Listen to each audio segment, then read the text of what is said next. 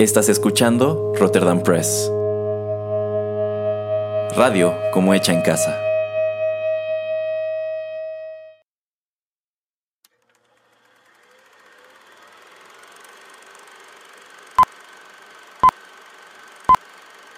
Rotterdam Press presenta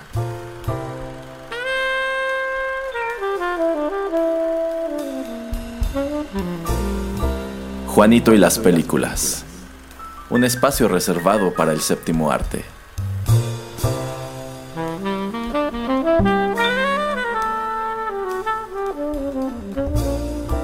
Ocupa tu butaca.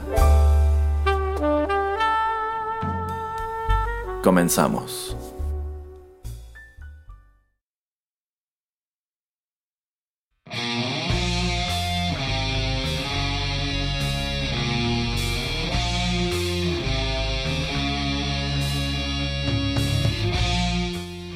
Hola, ¿qué tal amigos? Bienvenidos a una nueva emisión de Juanito y las películas aquí Ah, a caray. través de los micrófonos de Rotterdam Press. Y bueno, como ya han escuchado, eh, se sorprendió el que me va a acompañar a través de este episodio, el señor Erasmo. ¿Cómo está, señor Erasmo? En definitiva, muy sorprendido. No se supone que fuéramos a grabar esto. Eh, eso es lo que usted cree, pero eso es lo que tenía yo, de- pues así como sorpresa para usted. Eh, obviamente, Ajá. pues ya nuestros escuchas saben de lo que vamos a platicar, pero pues mire, vamos a ir primero con una canción. y nada más le tengo una pregunta antes de irnos. Ajá. What is your favorite scary movie? Se lo respondo más adelante. ya regresamos.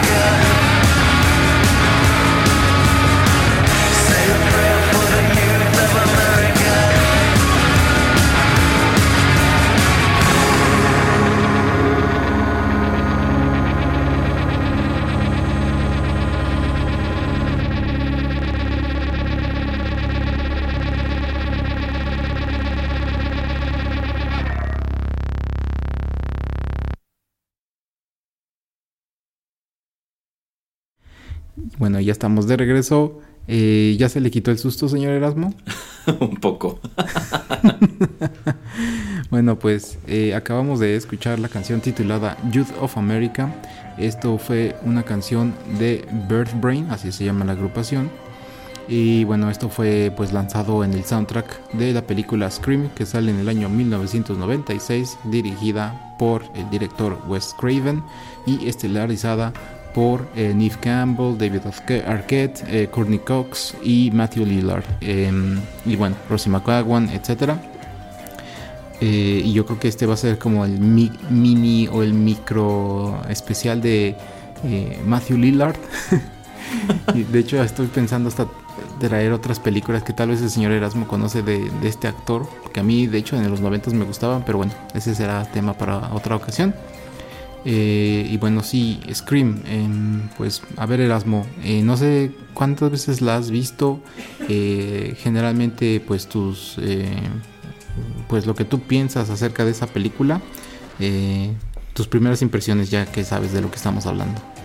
Mm, Bueno, eh, aquí es muy importante señalar que sí tuve una etapa en la que era muy fan de, lo, de, de estas slasher films. Me gustaban mucho las películas de Friday the 13th, me gustaba mucho todo esto de Nightmare on Elm Street, Halloween, etc. Sin embargo, creo que para 1996, que es cuando aparece Scream, este era un género que se había convertido en un cliché y en una sátira de sí mismo. O sea, si nos regresamos a filmes como Halloween 4, eh, Viernes 13, 5, eh, varias de las entregas de Nightmare on Elm Street, que creo que eran las más dignas de todas, pues la verdad es que de, de pronto estas películas ya no eran tanto de horror, sino eran hasta cierto punto cintas que vendían morbo, en cuanto a que pues lo importante realmente no era, no era la historia que te contaban, sino el hecho de que solían reunir a un elenco de jóvenes atractivos que pues a menudo eran asesinados por alguno de estos eh, villanos, pues mientras tenían sexo o consumían drogas o cosas así. Así es. Entonces digamos que e- esto ya estaba muy muy quemado en ese punto. Eh, y la verdad es que cuando Wes Craven lanza este filme Scream, pues esto vino a revitalizar el género considerablemente. En sí, bueno, pues, empezando por el hecho de que esto viene pues cargado de todos los clichés que tú esperabas, pero aquí deciden manejarlos de una manera un poco más meta, eh, que es algo que más adelante retoma otra cinta que vino a parodiar en específico Scream, que fue eh, pues Scary Movie. Eh, esta, esta cinta pues también igual muy fiel a lo que sucedió con, a lo que solía suceder en este género, pues tuvo un número de secuelas que de pronto no tenían sentido, que de pronto no respetaban la continuidad de las anteriores y pues tenían regresos de personajes inexplicables. Así es. Entonces yo siento que aquí todo eso fue intencional, pero se las apaña para funcionar de una manera muy interesante. Eh, debo decir, señor Pereira, que yo solamente he visto Scream dos veces a lo mucho. Oh, wow. La primera vez en el cine, la segunda ya en la televisión. Y solamente me tocó ver en su momento la primera de las secuelas. Y de ahí en fuera, pues bueno, no, no, no, no sé qué siga de allí. Pero fue tal el impacto de, de esta película que, pues durante esa segunda mitad de los años 90, otros estudios se dieron a la tarea de traer de vuelta, si no estas franquicias que ya mencioné, empezar a, a generar otras como I Know What You Did Last Summer, como ejemplo. este remake de House on the Haunted Hill, 13 Ghosts, etcétera. Entonces, eh, que, de, de que esta película haya sido buena o mala, fue muy influyente, bueno, de eso no nos cabe duda. Sí, efectivamente eh, el señor Erasmo eh, toca uno de esos puntos muy importantes que para este año, para 1996, eh, esta película viene a refrescar lo que eran las slasher films y bueno, una de las maneras en que lo hace, y bueno, vamos obviamente a entrar en spoilers de una película de hace 25 años, entonces si siguen escuchando esto es porque alguna vez la vieron y si no porque ya no les importa eh, pues lo que pasó o no pasó en esa película. Eh, y una de las cosas importantes que pues primero sucede en la película es que tenemos a una actriz como es Drew Barrymore, eh, pues la tenemos en la casa y una de las cosas que también tenemos es que en los pósters también tiene un papel muy central y la sorpresa que muchos nos llevamos al verla es que pues es la primer víctima que cae em, muerta. Eh, eso es lo que lo hace pues bastante diferente, ¿no? Por lo menos era una de esas cosas que yo no era súper fan en ese entonces de películas de terror, pero yo sé que eran muy pocas las películas que digamos te presentaban un personaje estelar en el marketing, en el mercadeo, en los pósters y que era la primera víctima en caer, ¿no? Erasmo, entonces eso también como que hizo un gran cambio o le dio o le trató de dar un giro a lo que podríamos esperar en esta película, en este tipo de película. Eh, sí, sobre todo porque, bueno, de todos estos nombres que encontramos en el elenco, en definitiva la más famosa era Drew Barrymore. Entonces yo creo que aquí Wes Craven eh, pues hizo algo muy arriesgado y al mismo tiempo algo pues muy en el estilo de, de Psycho, ¿no? En donde tú piensas al principio que la estrella es una y bueno, resulta que llegado cierto punto te lo cambian por completo. Y pues ya el grueso de la narrativa recae sobre Neff Campbell y también sobre eh, Courtney Cox. Eh, creo que es una cinta pues muy entretenida que insisto que yo creo que estaba muy consciente de sí o sea sabía que todo mundo estaba esperando una cosa y no tuvo miedo de dárselas pues con este twist de que pues ya sabemos que todo mundo tiene cierta noción de lo que es una slasher film y lo que está esperando una slasher film. Aquí vamos a abordar el concepto de una manera un poco más fresca, que yo creo que es exactamente lo que te ofrecían en su momento tanto Scream como I Know What You Did Last Summer. Ya dijimos, en las películas anteriores a veces lo importante no era este elenco de adolescentes, lo la, la carnita era verlos morir a manos de este asesino. Pero estas dos cintas, digamos que tratan de inyectarle todavía más este, esta cuestión del misterio. En cuanto a que, pues en lugar de presentarte a un villano como Jason, que es una criatura sobrenatural totalmente, o como Michael Myers, que igual es, es algo inexplicable y cuando te lo explicaron fue algo muy ridículo. eh, aquí, pues tú entiendes que parte de la, de la, de la trama es develar ese misterio. ¿Quién está detrás de esta máscara de, de Ghostface, no? O quién está detrás de este, de este garfio que ves en I Know What You Did Last Summer. Y pues como que desarrollar un poco más a los personajes. O sea, no, no importa que la gran mayoría de ellos no vayan a sobrevivir esta historia. O sea, lo aquí lo importante es pues mostrártelos como adolescentes un poco más reales, que tienen problemas de adolescentes y que digamos que están buscando algo a través de esta historia y van a tener alguna especie de arco de crecimiento.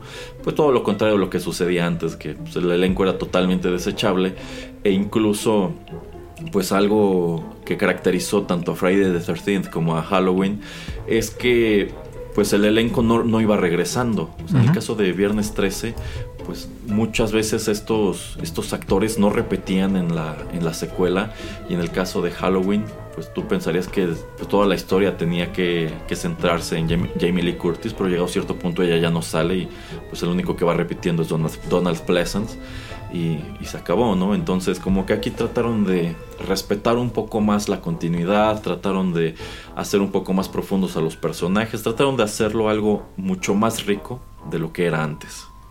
Así es. Eh, ¿Qué te parece si vamos a otra melodía y ya regresamos a platicar un poco más acerca de esta película? Muy bien.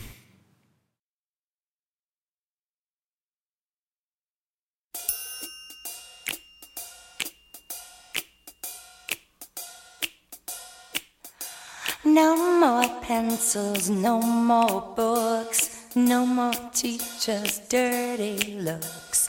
School's out with fever.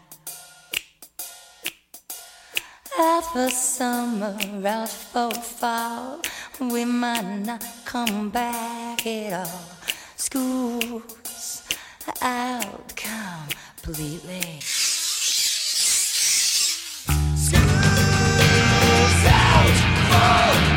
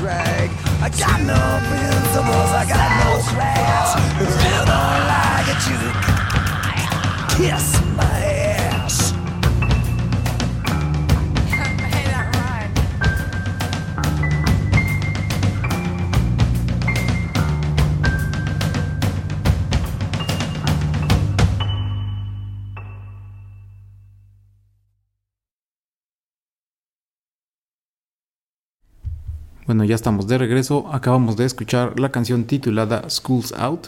Esto fue interpretado por la banda The Last Hard Man, pero bueno, esta es una canción original de Alice Cooper de su álbum también titulado Schools Out del año 1972. Eh, y bueno, lo que ya estaba comentando Erasmo con su primera participación acerca de que pues esta fue una película mm, entre comillas o sí bastante meta. Eh, lo que a mí casi nunca me había gustado mucho en, en películas de horror es que como que los personajes nunca habían visto películas de horror en, en otras películas. O sea, como que no sabían qué esperar, no sabían cómo actuar, no sabían exactamente cómo prepararse acerca de pues una situación como esta. Eh, y una de esas cosas que a mí me gustaron y que me sorprendieron de esta película es que el personaje interpretado por Jamie Kennedy de nombre Randy Mix, pues es un geek que le gustan todo este tipo de películas como las que ya comenta el señor Erasmo en, el primer bloque. Y dice, ok, hay ciertas reglas que uno tiene que tener como para no ser asesinado por uno de estos este, eh, pues, asesinos seriales, ¿no? Eh, y les va poniendo reglas así de, ah, no vayas solo a ningún lado y no te met no hagas esto, no hagas lo aquello, etcétera. Como que les da varias reglas de lo que él ha visto, es muy nerd tal vez para su momento, pero eh, también muy meta, ¿no? Y eso es algo que me gustan mucho, que eh, en otro tipo también de films y en otro tipo de, de, pues de categorías de cine, eh, eso es lo que no me gusta, ¿no? Así como que, ay, las máquinas se van a alzar eh, porque pues la inteligencia artificial ya es muy avanzada, etcétera, pero pues en, en este tipo de películas eh, nu- nunca ha habido videojuegos o películas que hablen acerca de eso. O sea, Terminator 2 no existe en un tipo de película eh, como Matrix, por ejemplo. Entonces eso sería muy, muy extraño. Pero aquí por lo menos este personaje nos presenta eso. Y eso fue algo muy fresco y muy diferente. Y no sé qué piensas eso, Erasmo, de que pues son muy conscientes de pues la situación terrible en la que se encuentran. Pero que hay reglas y hay maneras en que pueden llegar a sobrevivir esto.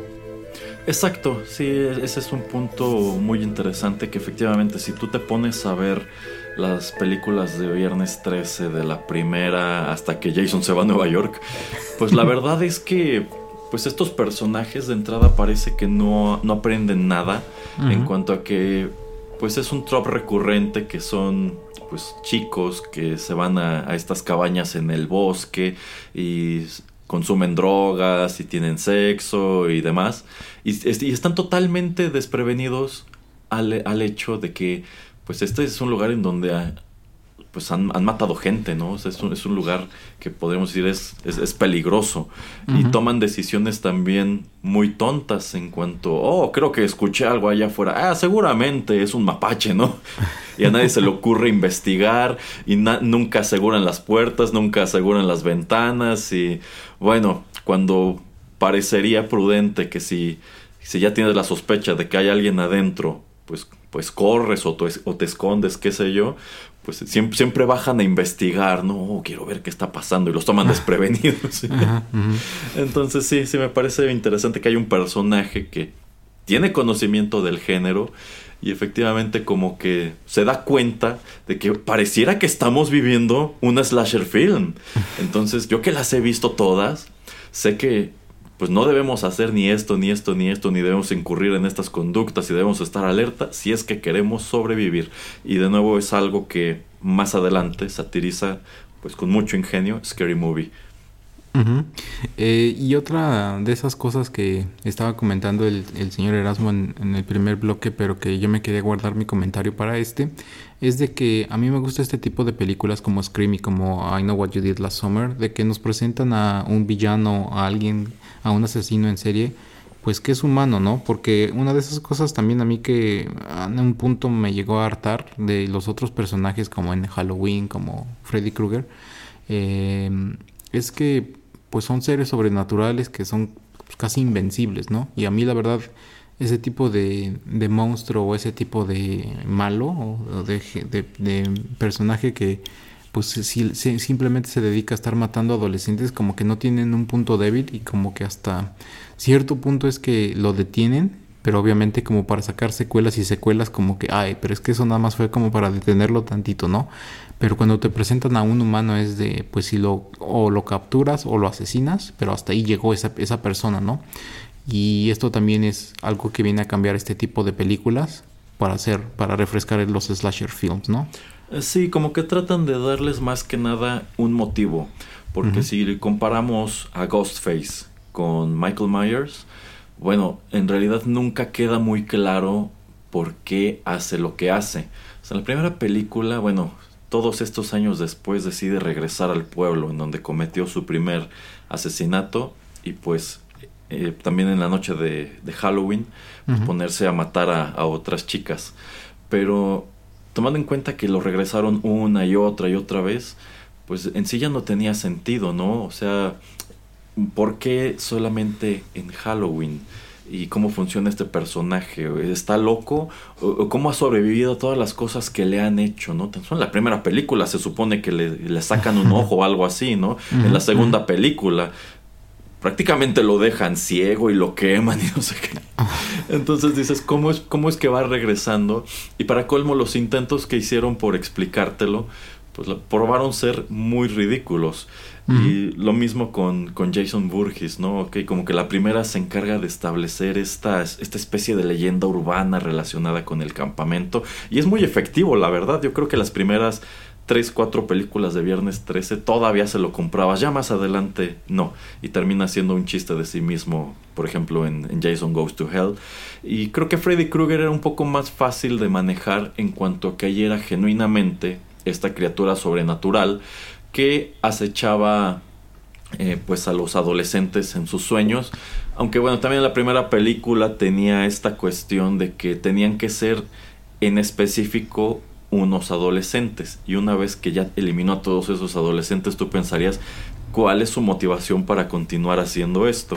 Entonces sí, me gusta que en el caso de Ghostface, pues eh, quien está detrás de esta máscara sí tiene una agenda y digamos que aquí pues al final cuando tienen este último enfrentamiento, digamos que sí eliminan de lleno la amenaza y no te dejan estos cabos sueltos de que, oh, es que es un zombie y claro que va a revivir, oh, es que es una criatura legendaria y regresará en algún punto. Efectivamente. Y otra de esas cosas que también me terminaron gustando de esta película es que digamos que el núcleo principal de personajes que eh, bueno sí son David Arquette, eh, Neve Campbell y Courtney Cox pues sobreviven, ¿no? Entonces en muchas de esas otras películas digamos que casi siempre es solamente uno de estos personajes principales el que va a sobrevivir y el que si subsecuentemente tenemos eh, secuelas, pues es el que el personaje que se va a presentar nuevamente. Y a mí lo que me gusta es que por lo menos en las últimas, eh, bueno, en todas las iteraciones hemos tenido a estos tres personajes y este año, es que creo es este año que va a salir una nueva película. Eh, también los vamos a ver. Eh, eso es algo que a mí me... Ah, no, es 2022, de hecho, en- es en enero, según yo. Entonces eso también es algo como que lo cambia le, y, y a mí me gusta, ¿no? Porque, no sé, eso de Last Man Standing como que no, no me parece como lo más justo, como también para la historia que tratas de desarrollar con otros personajes en una película. Eh, de hecho, esta cuestión que usted menciona de que viene una nueva película a mí me tomó totalmente por sorpresa. A mí No fue también. hasta hace unos días que comencé a ver este, este póster que muestra de nuevo a, a Ghostface.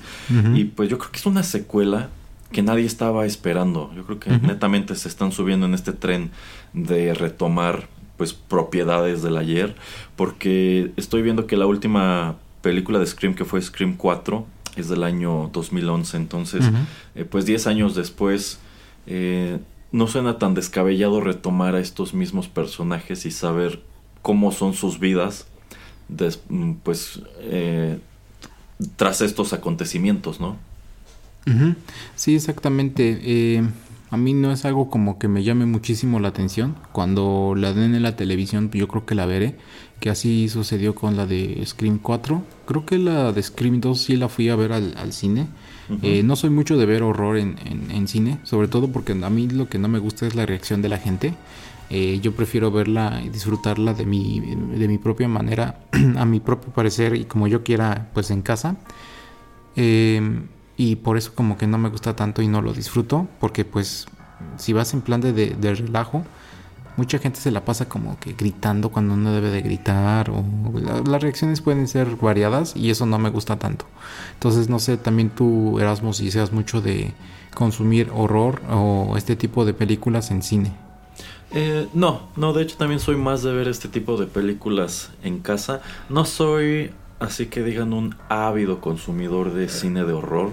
Hay un buen número de títulos de este tipo que sencillamente no me gustan y siento que se han convertido en otro tipo de cliché. Yo siento que esta película de horror en los 90 era una cosa, pero títulos como estos que ha dirigido y producido James Wan se han encargado de crear otro cliché que depende de otros elementos recurrentes y tiene sus propios tropes y bueno, será interesante ver cómo se desempeña una película como esta en, en lo que es la era actual del cine de horror.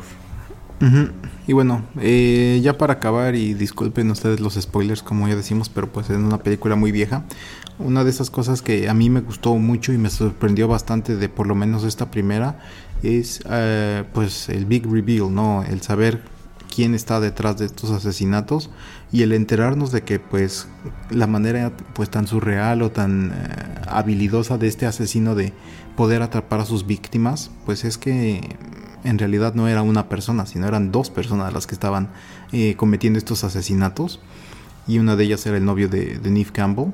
Y bueno todo esto lo hicieron nada más como para pues poner al, al pueblo en el mapa para pues decir nosotros sobrevivimos el ataque de Ghostface eh, y bueno, es una historia como que eh, de heroísmo donde el asesino pues te mata a ti, mi novia Neve Campbell, pero pues yo tu novio eh, llegué y lo, lo ahuyenté o lo maté eh, y me vuelvo como el héroe, ¿no? Entonces como que también eso de tratar de, eh, pues en ese entonces cuando todavía no había redes sociales ni nada por el estilo, eh, pues también tratar de, de tener tus 15 minutos de fama. No sé si eso también fue como un twist que a ti te agradó o que te pareció pues diferente y agradable.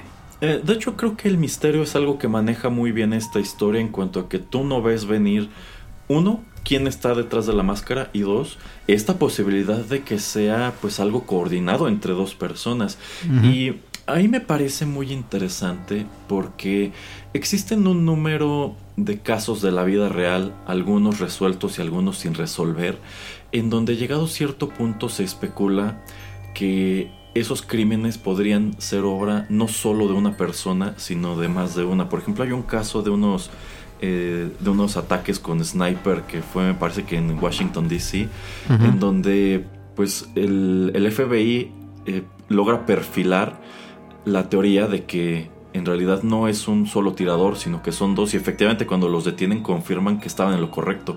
Eran dos personas las que estaban llevando a cabo los ataques y por eso digamos que en un principio era un poco difícil rastrearlos.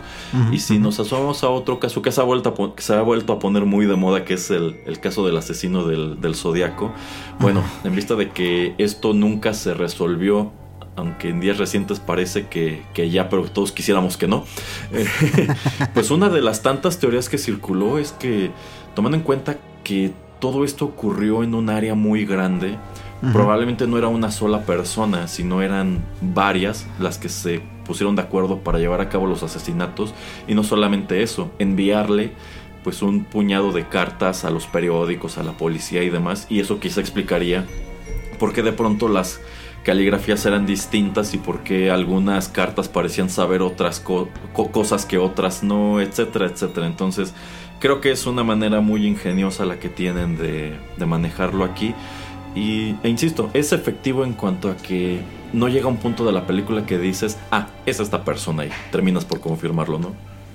Sí, exactamente. Eh, ¿Qué te parece si vamos a nuestro último corte y regresamos a cerrar el programa? Muy bien.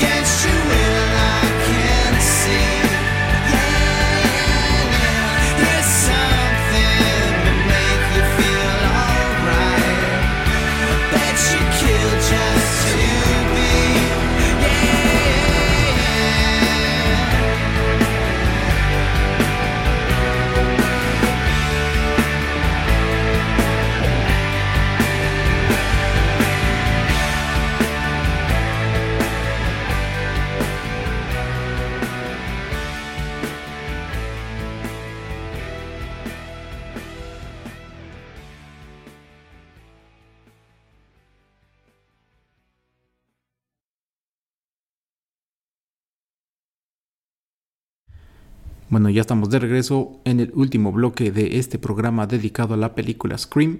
Esa canción se tituló Bitter Pill y el intérprete o los intérpretes fueron la banda The Connells. También esto se encuentra en el soundtrack de la película.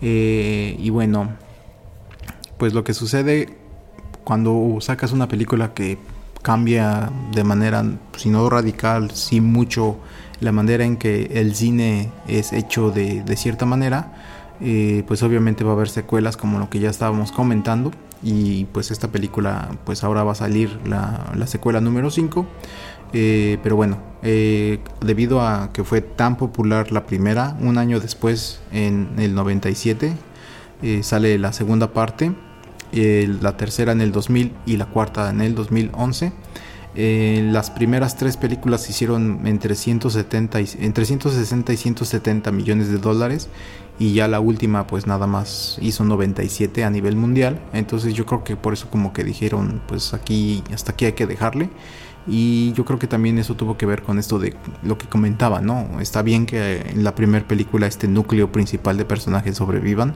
pero que sigan sobreviviendo una y otra vez tantos ataques de pues copycats o de otros personajes que estaban relacionados a otros de algunos de los personajes que aparecían en las primeras películas pues como que no sé, como que lo hacía menos atractivo y lo hacía menos fresco, pero pues había que subirnos al tren de, del éxito y tratar de exprimirle lo más que pudiéramos a, a, estas películas.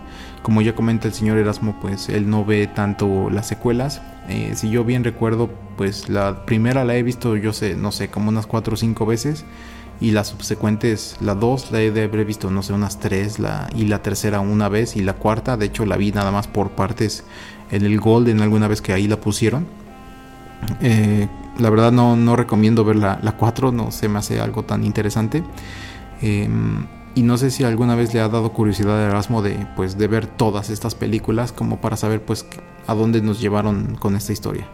Debo decir que no realmente, en vista de que ya Scream 2 no me gustó tanto y que uh -huh. pues, la verdad yo sí estaba muy fastidiado de este tipo de cine pues no, nunca tuve esa, esa, curiosidad, pero fíjese que si estos personajes hubieran decidido mudarse a otra ciudad y quizá cambiarse el nombre, nos habríamos ahorrado esas secuelas. sí, sí, como, como sí. que sigue este trope de que pues no aprenden, o sea, ya, ya, y como que tengo predisposición a que este tipo de asesinos sean detrás de mí. Debería cambiar algo en mi vida para que no sea el caso. sí, exactamente. Eh, bueno, eh, aquí nada más quería preguntarle un poco a Erasmo y bueno, algo que pues si todos crecimos en esa época, sobre todo a principios de los 2000 eh, y sobre todo si pues ahí donde ustedes vivían, aún fuera en México o en las o afuera, no sé, en Estados Unidos, en Canadá, una pues de las cosas icónicas obviamente que pues salen de este eh, de esta franquicia, de la primera película, pues es la máscara de Ghostface, ¿no? Eh, no sé si quieras platicarnos un poco de tu percepción acerca de pues lo icónico que se ha vuelto esta máscara, Erasmo. Bueno, es que icónico es el adjetivo correcto para describir a este personaje, a este asesino Ghostface. En cuanto a que, bueno, hay un gran número de cintas de horror que tratan de replicar esta fórmula, pero digamos que no tienen el carisma suficiente para que te enganches con, con el personaje, ¿no? Uh -huh. Yo creo que hablar de icónico es hablar de Michael Myers, que de entrada es una caracterización que hicieron con dos pesos porque esa película se hizo con tres pesos, uh -huh. eh, en donde pues sencillamente le, le compraron un, un, mono como de mecánico azul y consiguieron esta máscara, que era una máscara de William Shatner, y la pintaron de blanco y pues con eso uh -huh. se las apañaron para crear a un villano genuinamente espeluznante, ¿no? Y bueno, es, uh -huh. es la imagen que mantiene el personaje hasta ahora que están haciendo el remake de las secuelas y de las recuelas. eh, en su defecto, pues Jason, que a partir de la tercera película adopta esta máscara de hockey y ese es el trato recurrente y siempre lo vas a encontrar con esa máscara, con esta camisa abierta y su, su clásico machete. Hablar de Freddy Krueger con sus quemaduras, su fedora, su, su garra. Eh, y en este caso, pues Ghostface con esta máscara que en sí es... Eh, pues está inspirada en la pintura de, del grito O sea, es, es exactamente esa mueca la que está tratando de replicar, pero bueno, trae esta túnica negra. Y yo recuerdo que cuando esto se estrenó en el, en el 96 y en los años siguientes, porque esta fue una película muy popular, pues claro que encontrabas ya hacia, hacia octubre, septiembre, en, en los supermercados, en las tiendas departamentales, la máscara de Ghostface, que por lo regular te vendían o nada más la parte de enfrente, o sea, esta, es- este, esta cara blanca, o incluso había unas un poco más elaboradas que incorporaban la capucha. Entonces, eh, pues sí, sí, yo creo que si en algo dio en el clavo eh, Wes Craven fue en darle este atuendo a su asesino, porque si te lo hubieran presentado de otro modo, me viene a la cabeza, por ejemplo, lo que hicieron con igual un filme muy de la época que fue eh, Valentine, donde salía eh, David Boreanas, este, pues allí también como que tratan de darle al asesino esta máscara como de un, una especie de cupido roto. Y dices, no, no, no, no, o sea, entiendo, entiendo que estaban tratando de hacer otro Ghostface, otro Jason, pero sencillamente no tiene ese algo que te atrapa y lo vuelve icónico. Sí, em, pero es como ese tipo de cosas, ¿no? Que luego, por ejemplo, cuando eh, sale The Dark Knight, eh, y la película del 2005 de, del señor Nolan, salud, saludos señor Nolan, eh, y que todos empiezan a utilizar en Halloween y eso, pues, maquillaje o, o- máscaras tipo Joker de, pues, la encarnación que hace Heath Ledger. Pues es también eso como que se empieza como que a cansar uno, ¿no? De ver al mismo, al mismo tipo de, Ghostface una y otra vez en, en varias fiestas o en varias películas donde eh, pues no tiene nada que ver, pero hay niños que van haciendo trick of treat o lo que quieras, este, dulce o travesura y empiezas a verla mucho y mucho, entonces como que también eso siento que hizo que uno se cansara pues acerca de la franquicia. Eh, Sí, sin duda, o sea, mm, yo creo que algo que le falta de pronto a estos personajes es que los actualicen un poco, porque, bueno, dentro de esta continuidad de Scream, ok, la primera vez que aparece el asesino con esta máscara, pues es algo muy nuevo, ¿no? Pero yo, yo me pregunto en, en- en este universo, ¿de dónde sacan tantas máscaras iguales? o sea, ¿qui- ¿quién mandó a hacer la primera o dónde la compró? ¿O es común encontrarlas en las tiendas allá? ¿O, o- o qué onda? No, no, no tengo idea. Pero mm, bueno, es que es ese tipo de, de cosas que yo creo que en la cultura pop eh, pues van a durar, ¿no? Aun cuando yo creo que ha de haber mucha gente que no conoce o que nunca ha visto estas películas.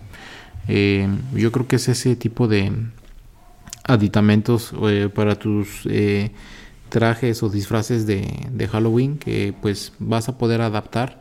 De hecho la manera en que está hecha pues es bastante interesante, pero sí, como dice el señor Erasmo, pues en ese entonces o en el universo de, de Scream, de donde diablos sacaban este ese tipo de máscara, eso lo hizo pues muy muy chistoso, muy interesante. Pero bueno, nada más el último, la última pregunta que le quería hacer a usted, señor Erasmo, es ya estaba usted comentando acerca de mm, películas como I Know What You Did Last Summer que más o menos eh, pues fueron también realizadas eh, pues debido a, a Scream Em, no sé si nos quiera comentar algún otro tipo de película más o menos de horror o algún otro tipo de director o de actor que usted haya visto últimamente o en los últimos 20 años de pues que también tal vez ha, ha sido revi- revitalizado o algo nuevo algo diferente que hayamos visto eh, pues en base a- al cine de horror que le haya gustado últimamente. Bueno, yo creo que después de todo este ardid que desata Scream y aparece un buen número de copycats, yo creo que la siguiente franquicia que vino a revitalizar el género, aunque no estoy seguro si genuinamente es una película de horror, fue Saw, que igual se convirtió en, en una serie de filmes que han ido, pues, bueno, tienen su propia cantidad de clichés y van elaborando sobre ellos y pues conforme más películas sacan, menos van gustando. Después de eso, yo creo que otro gran, otro título que vino a revolucionar mucho fue The Conjuring, que no, bueno, o sea, en sí ese fue un poco más ambicioso en cuanto a que trató de crear su propio universo cinematográfico y hay otros otras historias que digamos están situadas dentro del mismo universo, incluso han tenido sus pequeños crossovers, ¿no? Como, esta, esta película de la monja que aparece, me pare- que creo que en la de Annabelle 2, Ajá. y, o esta otra película de La Llorona, que me gustaría ver nada más para, para comprobar cuán alejada está de la leyenda de La Llorona. Este, pero yo creo que si estas películas han dado pie a secuelas y han generado sus propios clichés, yo creo que actualmente hay dos personas que están haciendo cosas muy diferentes, muy originales y muy llamativas, también muy divisivas en lo que es el cine de horror. Y yo creo que esos son eh, Robert Eggers y Ujú. Ari Aster. Eh, Robert. Eggers pues destaca en el año 2015 con esta película The Witch, saludos Anya, eh, que la verdad a mí, me, a mí me encantó y yo creo que fue la primera vez en muchísimos años que quise ir a ver una película de horror al cine y que salí pues fascinado con lo que vi, porque creo que creo que eh, es una manera de abordarlo muy distinta en cuanto a que es una película en donde hay un monstruo, pero tú casi no ves al monstruo y toda la narrativa, o sea, no es necesario que veas al monstruo matar uno tras otro, tras otro, tras otro, pero se las apaña para ser una gran amenaza, para sentirse como una presencia, pues peligrosa y que está acechando esta familia, y los está volviendo locos y está destruyendo sus vidas eh, de una manera muy, muy efectiva y prácticamente todo te lo cuentan a través de los ojos de un solo personaje. Y bueno, luego está Ari Aster con Hereditary del año 2018, que igual es una manera muy distinta de abordar el, el género. En cuanto a que es- esa película, la yo, yo creo que el 70% de esa película es casi un drama familiar, pero eh, a, a través del cual esta familia se va descomponiendo de tal manera que pues termina por culminar en lo que en lo que culmina. Yo recuerdo que cuando fui a ver esa película al cine y esa fui a verla porque tenía ganas de ir al cine y no había otra cosa y dije, bueno, a ver qué tal. Ajá. Y recuerdo que una muy buena parte de la película pensé, esto no da nada de miedo, pero el último acto es súper intenso.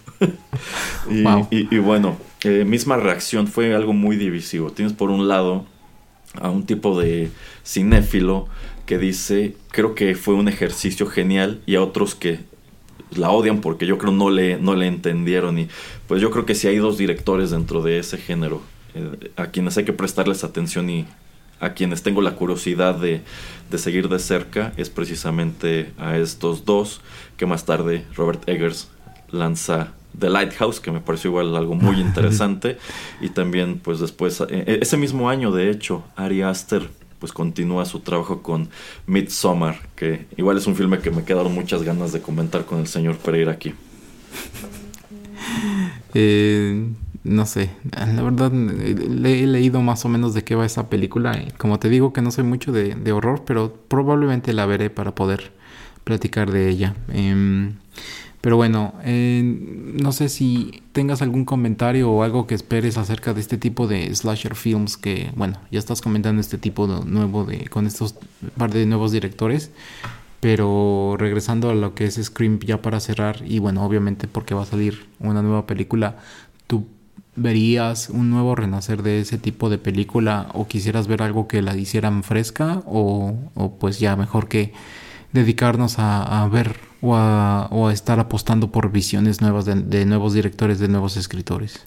Eh, yo creo que en sí la slasher film sigue se, se sostiene como algo muy consagrado para el fan de este tipo de cine, porque yo, yo creo que en buena medida la intención de sacar otra película de Scream eh, todos estos años después es porque estas recuelas de Halloween, en donde regresa Jamie Lee Curtis, al menos la, la primera, que también se tituló Halloween, que creo fue del 2018, pues fue muy bien recibida y creo que se las apaña para contarte una mucho mejor continuación de la historia que las de Rob Zombie y las otras. Entonces yo creo que vieron, bueno, aún hay interés por este tipo de personajes, por estas franquicias. Y si les dio tan buen resultado que sacaron otra, bueno, quién quita y podemos revitalizar la franquicia de Scream. Me parece muy interesante que están regresando los mismos actores que ya conocemos de las cintas anteriores. Y yo estoy casi seguro, y no me encanta, que probablemente aquí van a tratar de establecer a una nueva generación de protagonistas de las películas de Scream. No sé, eh, me, me- me da curiosidad, o sea, no, no vi la 3 ni la 4, pero me da curiosidad ver cómo lo van a manejar ellos. Yo creo que en su momento lo, lo manejaron muy bien con Halloween, y si lo manejan bien con Scream, ¿quién quita? Y ahora sí, nos viene un revival de las slasher films. Ya lo intentaron hace unos años con el remake de Friday the 13th. Ya lo intentaron. De hecho, bueno, acaban de sacar un remake de Candyman que dicen que está bastante digno. De También lo intentaron con, eh, con Nightmare on Elm Street, que esa fue una película muy desafortunada, de la cual a mí sí me hubiera gustado ver más porque me gustó mucho la, manera en que reimaginaron a Freddy Krueger. Entonces, eh, digamos que esto no es nuevo, o sea, ya habían intentado eh, relanzar el slasher, pero creo que no les dio resultado hasta Halloween, ahora con Candyman. E insisto, si Scream lo hace bien, ¿quién quita? Y en uno o dos años vemos otra vez eh, you know, eh, I Know What You Did Last Summer y otras hecho. Sí, sí, exactamente. Bueno, pues eh, ya veremos en qué acaba eso. Eh, pues ya con ese último comentario del señor Erasmo eh, vamos a dar por terminada esta gran película que fue Scream y ojalá que le haya agradado esta nueva sorpresa que le traje, señor Erasmo. Sí, sí, creo que habría sido un poco más interesante si me hubiera dado oportunidad de ver la película. Pero bueno, ¿quién quita? Y lo, y lo retomamos más adelante. Sí es. Bueno, pues muchas gracias y recuerden que todos nuestros contenidos están en soundcloud.com y para dispositivo móvil en cualquier aplicación de podcast, ya tengan Google, eh, bueno, perdón, un Android, un teléfono Android o un teléfono de Apple, ahí en cualquier aplicación de podcast nos encuentran y también en Spotify y en Tuning Radio. Muchas gracias y ojalá estén disfrutando de esta semana de contenidos que tenemos aquí en Rotterdam Press. Los saluda el señor Erasmo y el señor Juanito Pereira. Muchas gracias, hasta luego, bye.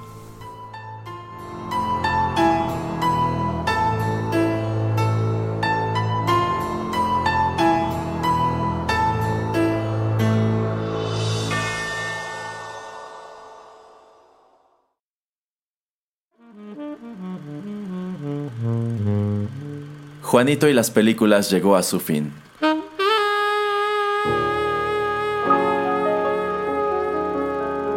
Pero no te vayas todavía, que hay permanencia voluntaria. Quédate con nosotros en Rotterdam Press.